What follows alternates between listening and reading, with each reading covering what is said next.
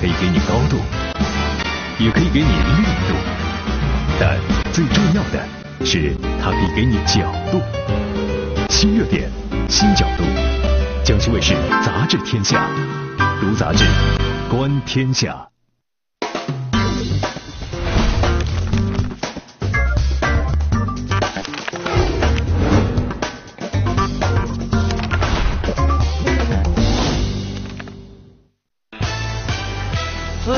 的好好的，怎么就拼起了演技？网络食品安全新规能不能管住外卖系？生态环境面前，驴友该如何管住自己的驴脾气？更多精彩尽在本期《杂志天下》。观众朋友，大家好，欢迎收看《杂志天下》，我是廖杰，和你一起来关注正在流行的话题。节目开始啊，咱们来聊一聊演技。今天要说的这个演技。这个实力派啊，可不是什么著名演员，人家呢只是一个司机。不过呀，他们的这个演技呢，可是秒杀众多的明星。说这个前不久啊，徐州交警在执勤的时候呢，发现一辆白色轿车啊连续熄火，交警呢就觉得奇怪，上前检查，这女司机啊是死活不开门呐。后来呢，她丈夫呢就对交警说啊，这老婆呀还没有驾照呢。这一次上路呢，就是为了练练手啊，找一找感觉。不过看到交警来查车，这女司机呢，立马就来了这个表演感觉了啊，哈哈哈大笑起来，一会儿笑还一会儿又哭啊。到后来呀，还掐自己的脖子呢，是几经癫狂。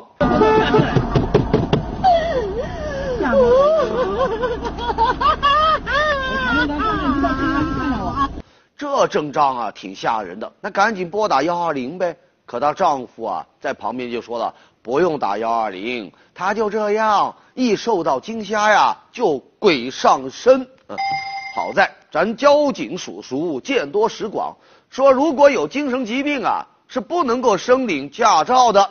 您还别说呀，这话呀，比上医院管用多了。没想到这女子一听到不能拿驾照，不哭。不笑也不闹啊，立马平静下来，并承认自己刚刚啊是在演戏呢。折腾了这么老半天，原来就是想逃避交警的处罚，演的这么真，那不进演艺圈真是太浪费了。这些年，一些这个车主啊，为了逃避交警的处罚呀，那可是花样百出，那剧情啊设计啊，绝对无所不用其极。啊，有前边这种鬼上身惊悚类的，还有啊搞笑类的，比如这个。没踩就没气嘛，是不是？没踩就没气了，没气啊。这哥们在接受酒精测试的时候啊，对着测试仪是花式吹气，神情陶醉，动作浮夸，浑身上下都是戏呀。前后呢吹了二十多次，他就是吹不出气来。哎，后来交警警告他要强制抽血，那些个套路一下子就全没了。一次呢就成功，也吹出了醉驾的事实。还有的司机呢喝了点酒啊，就借酒撒疯啊，活活的把自己演成了玛丽苏。比如这一位济南一位女司机酒后驾车撞到了护栏，交警正忙着拍照取证呢。哎呦，这姑娘一见镜头啊，立马条件反射摆 pose 啊，对交警的询问是不管不顾啊，对着镜头呢就玩起了自拍。还有下边这一位，那更是老戏骨了呀，这是成都的一位司机，酒后驾驶追尾了一辆这个出租车啊，看到交警赶过来处理事故啊，就耍起了酒疯，上演了一出激情戏。不但对着交警一顿暴打，还现场脱衣服，抱着路人就一顿乱亲啊！说自己啊就是想上头条，这场面呢一度都快要失控了。这绝对是入戏太深，把自己啊当成御姐了。嗯，还有的呢，那就更厉害喽，直接上演动作戏、功夫片啊！你看前不久，山东临沂一位这个货车司机啊，看到交警在查车。突然就停下，见前方也无处可躲，干嘛呢？直接下车跳河，把在一旁钓鱼的人呢都给吓傻了。随后呢，还是交警把他从水里给救了上来呢。一问呢，才知道原来这一位啊是无证驾驶，好嘛，一言不合就跳河。您这动作戏难度系数还挺高啊，跳河的呢还不少呢。说这个淮安一名司机也是因为无证驾驶，在收费站被逮了个正着啊，在现金贿赂无果后啊，突然跳河。事后他就说，就是想吓唬吓唬交警。瞧这套路，玩的还挺深的。还有的车主为了显示身材的灵活度，哎呦，直接往车底下钻啊！说郑州一名货车司机使用的是假行车证啊，说交警说要暂扣车啊，并开出了一千五百块钱的罚单。这车主一听一千五啊，直接钻车底下去了，死活啊不让你扣车，不出来，任凭民警怎么解释，他就是不出来。哎，他这么一蹲呢？交警为了劝说他，跟他沟通，也必须得蹲下来。双方一晚上啊，就玩了三个小时的萝卜蹲啊。最后啊，估计这车主也撑不住了，乖乖出来接受处罚。人生如戏，是全靠演技啊！为了躲避交警的处罚，这车主直接跨界，都飙起了演技。不过呢，再精湛的演技都逃不过法眼，该罚款的罚款。该拘留的拘留，到头来啊，那自导自演的戏都成了荒诞剧。前不久，北京市人社局发布了今年的企业工资指导线，说北京市各企业啊，可以根据这么一个指导线来调整职工的工资。呃，经营正常的企业，参照基准线百分之九来涨工资。那最近这两年效益增长较快的呢，说不得高于百分之一十五的增长上限；那些个效益略有下降的企业呢，则不得低于百分之四的下限。还不只是北京，你像山东、山西、内蒙等地啊，也都发布了今年的企业工资指导线。不过这条线一公布啊，人们的第一反应是觉得好笑啊。有人就说了啊。公布了指导线，企业就真的会给咱涨工资吗？这个工资指导线到底是个什么东西，又有什么用呢？嗯，工资指导线，它不知不觉啊，它已经存在有二十多年了。当时啊，咱学习的对象呢是新加坡啊，初衷啊是想让它呀成为各地各行业工资增长幅度的一个依据，啊，只可惜呀，后来没学到家呀。在现在看来啊，有点中看不中用。首先呢，它没有任何的强制性，只是一个参考线。企业即使一点都不参考，你也没法奈我何。可这么一个线，让职工看了那就不开心啊！明明工资没涨，你指导线没啥用，还像模像样挂在那，这不是给人添堵吗？另外呀，涨薪这事呢，还得是市场说了算呢。由政府提供一个调薪建议，像是一种保姆行为。这种建议的专业性也不是特别让人信服。你像人家新加坡，他们有一个全国薪酬委员会啊，是政府、劳方、资方共同参与的一个三方协调机构。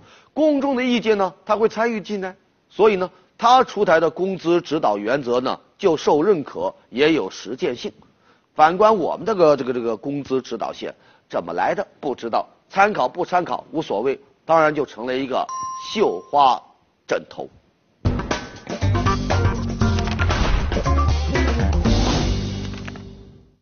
好，继续关注热点话题，咱们来聊一聊网络食品安全新规。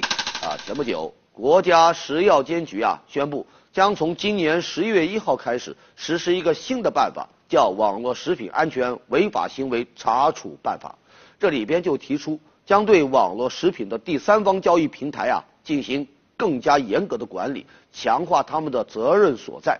对于网络食品的供应方，将采取一种神秘买家制度。什么意思呢？就是以普通顾客的身份去购买，来抽样检查。最近这两年，餐饮遇上了互联网加，成就了咱中华的第九大菜系——外卖菜。从满汉全席到家常小菜，只要你动动手指头，他就给你送货上门了。哪怕是下着暴雨、涨着水啊，人家都能划着船把你啊哎，这个餐点呢送过来啊。据说这个现如今啊，外卖小哥已经成功的撼动了快递小哥的地位，晋级成为女生心目当中的 number one 了啊。你像有人就说了，饥肠辘辘的时候啊，能拿到一份热气腾腾的外卖，一口下去，那酸爽胜过连拆十个包裹了。外卖成了香饽饽，一些厨子呢就开始动起歪脑筋了。什么地沟油厨房啊，黑心作坊啊，就屡屡被曝光。一些所谓的家庭厨房，明面上打着的旗号，什么妈妈的味道，号称绿色健康无添加，可你呀，真到那厨房走一走啊，估计啊，以后下不了口啊。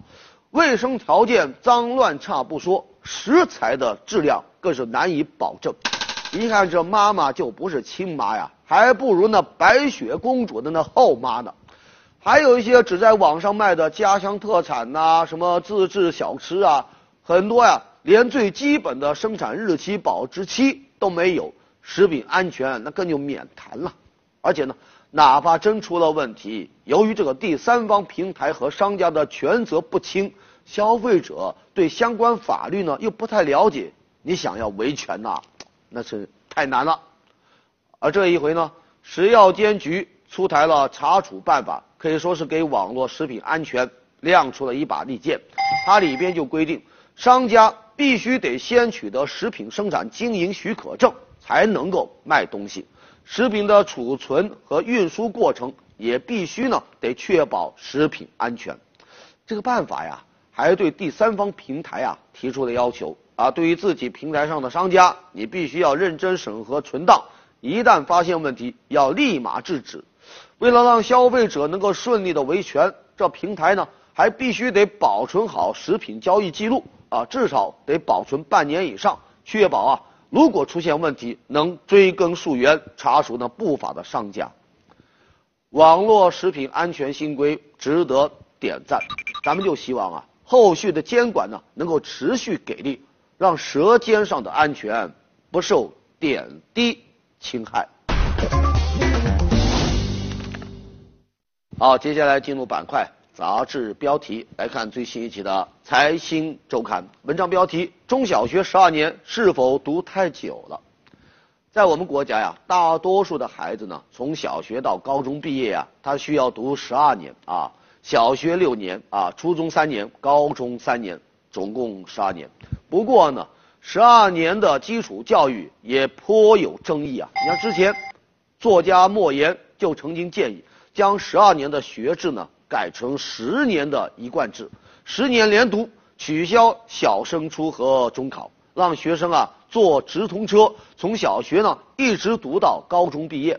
他还说了，学生培养年限的延长。会影响到成才后啊为社会贡献的年限，以及呢生活的幸福指数。莫言这个观点呢得到了很多人的支持。你看啊，其实吧，初三下学期包括高三整年呢，基本上就是在复习以前的知识。如果把用于升学考试的这个复习时间都节约出来，那在十年之内学完那些内容啊，完全都不成问题，还可以减轻学生们的压力。中国孩子花十二年上完了中学、小学，真的是不是太长了呢？前不久，专家就讨论了这个问题，得出来的意见呢还比较统一呢，那就是十二年不长。哼，有专家甚至笑称啊，说莫言是无知者无畏啊，敢说但其实不懂教育。哼 目前我们实行六三三分段的学制，这个学制呢开始于一九二二年。当时提出来啊，也是经过了多次讨论和打磨呀。蔡元培、陶行知、胡适等人都到各个地方进行了调研啊，做了很扎实的工作。在特定的年代，他也有过改动，不过呢，动机他都不是为了教育本身。后来啊，他又改了回来，并一直呢沿用到现在啊。现如今，对于学制的讨论都集中在时间长不长的问题上。但其实呢，学制啊，它是一个复杂的概念，它不但涉及到年限，它呢也涉及到学生身心发展的规律、学生的人格教育、兴趣发展等等。它是一个综合性的产物。如果仅仅因为十年也能学完内容就改成十年，那说明还是没有脱离应试教育的理念。在当前评价制度和管理制度不变的情况下，只是把学制从十二年改成十年，那基本上也叫换汤不换药，瞎折腾。有专家就认为，与其啊缩短学制啊，还不如实现不同阶段之间的贯通。什么意思呢？就是把小升初。初升高这些个环节呢，给取消，让学生有更多的时间呐、精力啊，去学习他感兴趣的东西啊，或者呢，也重新划分阶段，打破六三三结构，寻找一种更为科学的学制的划分形式。你像有专家就建议啊，说高中可以改成四年，四年呢，它有利于通过学习不同的知识啊，开拓视野，也有利于呢价值观的形成。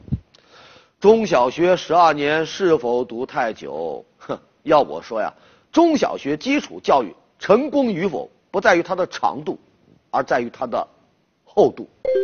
好，接下来进入板块杂志图片。广西一位小伙子为了呼吁人们保护流浪动物，就带着他收养的一只这个流浪狗啊，骑着单车环游世界，一骑呢就是一年多。穿越了二十多个国家，探访了上百个流浪宠物救助中心，一人一狗一单车，这侠气不亚于那一剑一箫走江湖啊！山西太原建起了一座豪华公厕，不光卫生设备一应俱全，还配备了 WiFi、ATM 机、自动缴费机、充电器等一系列便民设施。市民可以在里边取钱、交水电、买机票，甚至啊还能给电动汽车充电呢。豪华公厕，内忧外患通通有解。科学家开发出了一款新型水下隐身衣。能阻挡人体的电脉冲信号，让海洋生物啊发现不了你。你穿上它之后，就能在大海里啊放心的和海龟、鲨鱼来那么一场亲密接触。水下隐身衣可以，很科学。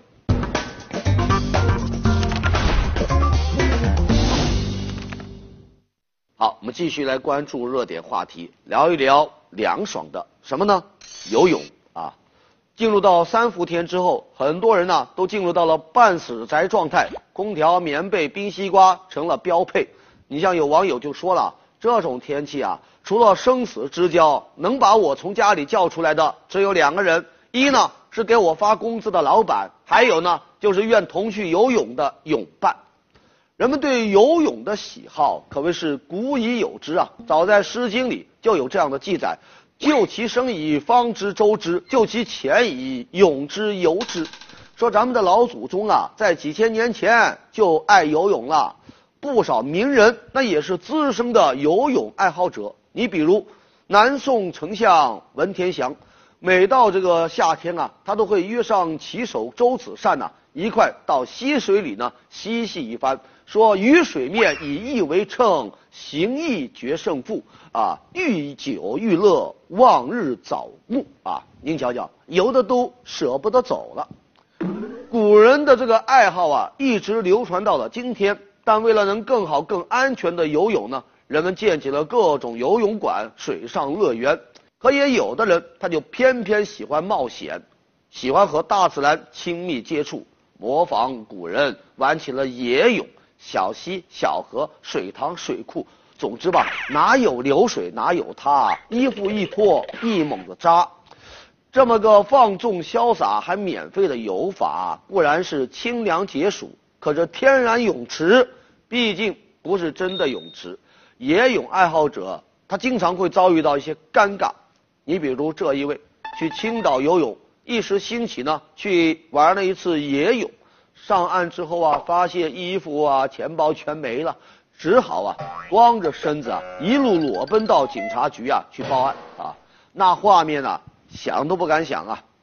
还有这几位杭州的大爷大妈，不顾西湖边上立着的警示牌，扑通扑通就往湖里跳，结果呢，被水域管理处的城管发现，在西湖啊就上演了一出速度与激情。尽管大爷大妈使出了十成的游泳功力，那泳速呢，还是没快过这个城管的传述啊，只好乖乖上岸接受罚款教育啊。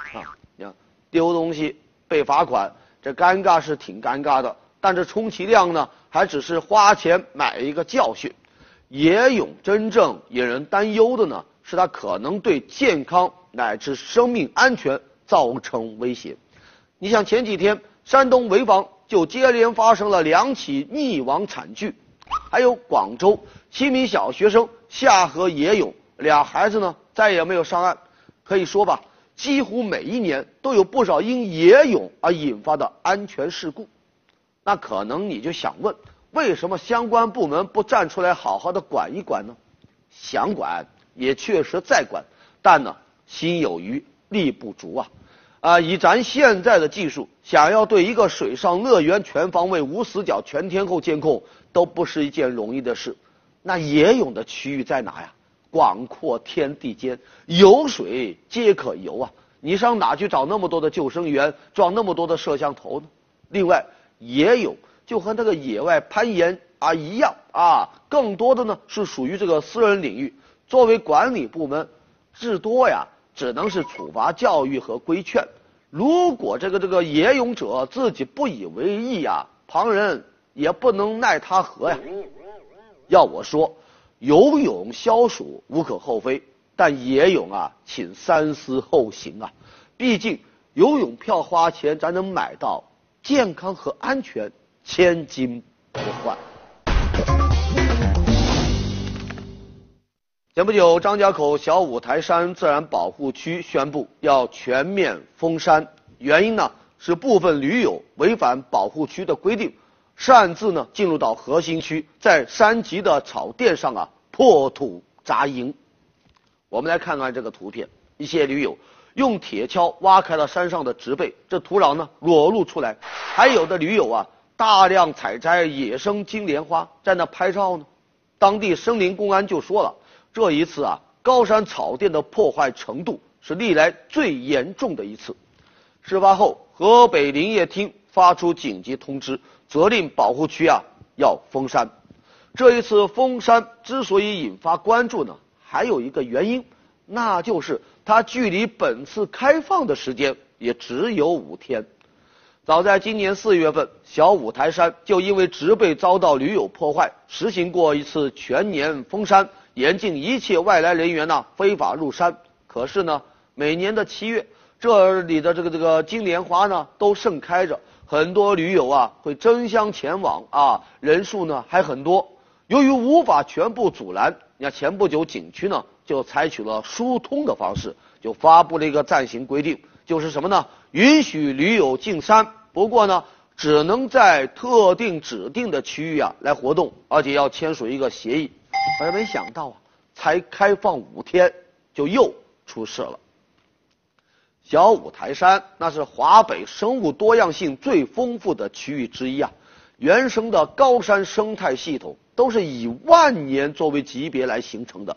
这一次被破坏的高山草甸，那都是要经过好多年、好多年一点一点形成的。哎呀，如果被挖开，很难再恢复啊！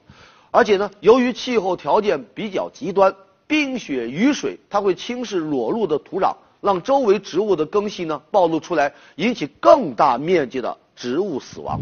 所以啊，在高山草甸上挖土建营地啊，对草甸生态系统的破坏，那是致命的。本来嘛，保护区为了满足驴友们的需求，还专门安排了一个露营的区域。可是没想到，这些个驴友啊，他偏偏不听啊，非要自己去开拓新的营地，结果呢，就让环境。遭到了严重的破坏。小五台山从开放到封山，再开放再封山，它展现的呢就是保护区和驴友之间的爱恨情仇。你不让他进，他呀偷着进，进来呢搞破坏；你给他开了一条路让他进呢，他偏偏还不走寻常路，进来还继续搞破坏。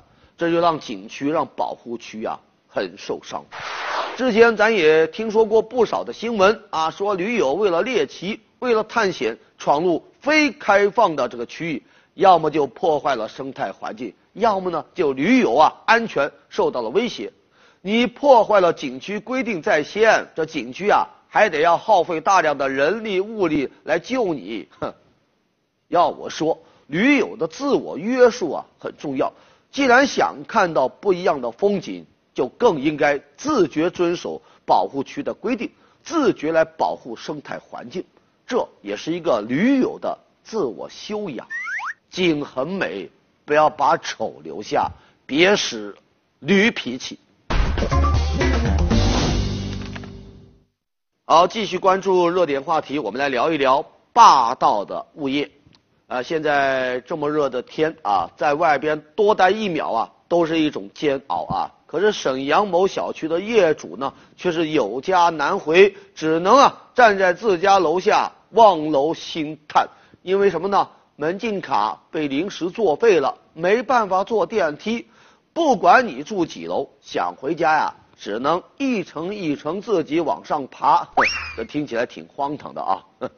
那为什么会出现这样的状况呢？理由说出来啊，估计啊你会觉得更荒唐。因为物业想涨价，小区的物业就表示啊，说他们已经十年没有涨物业费了，还说这十年里啊物价在上涨，不多收一点钱，他们就做亏本买卖了。所以呢，决定要涨价，每平米呢涨五毛钱。业主们想要激活这个门禁卡呀，没问题。前提呢，得同意上涨物业费，你续上费就给你激活。您瞧瞧，活脱脱一个要从此路过，留下买路财呀，太霸道了。无独有偶，说在昆明也有一个小区的物业呢，掌声响起来了。这家就更狠了，也更霸道了，直接上涨百分之五十，理由呢也是同样一个哭穷，说他们入不敷出啊，再这样下去啊。连保洁人员都养不起了。物业如果真是因为亏本而要上调物业费，咱无可厚非。可问题的关键就在于，物业真的亏本了吗？对于现在的小区来说，物业费啊只是收入的一个部分。你像小区里电梯箱内无处不在的广告，还有那上百停车位，都是他们收入的来源。可对于这些个收入的数额呀，物业呢，那总是三缄其口，就是不说。一边喊着哭着说亏本，一边呢要拼命着捂着那账本啊，这样的哭穷啊，难以让人信服。另外呢，咱们暂且不说涨价理由站不住站得住脚，对于业主来说，他更看重的呢是这物业费交的是不是物有所值。就拿沈阳这个小区来说吧。不少业主啊就反映说，他们这个单元呐，这个门密码锁呀，从来就没有锁过，还小区里呢不少的窨井盖呢都没了，成了雷池陷阱，地上啊到处可以看到垃圾，环境卫生根本不达标。涨价倒是涨得挺积极，可物业工作呢一直就没有跟上来啊。最后啊也是最关键的一点啊，物业费从来就不是物业想涨就能涨的。根据规定，小区物业费的上调必须要坚持双过半原则。哪两个过半呢？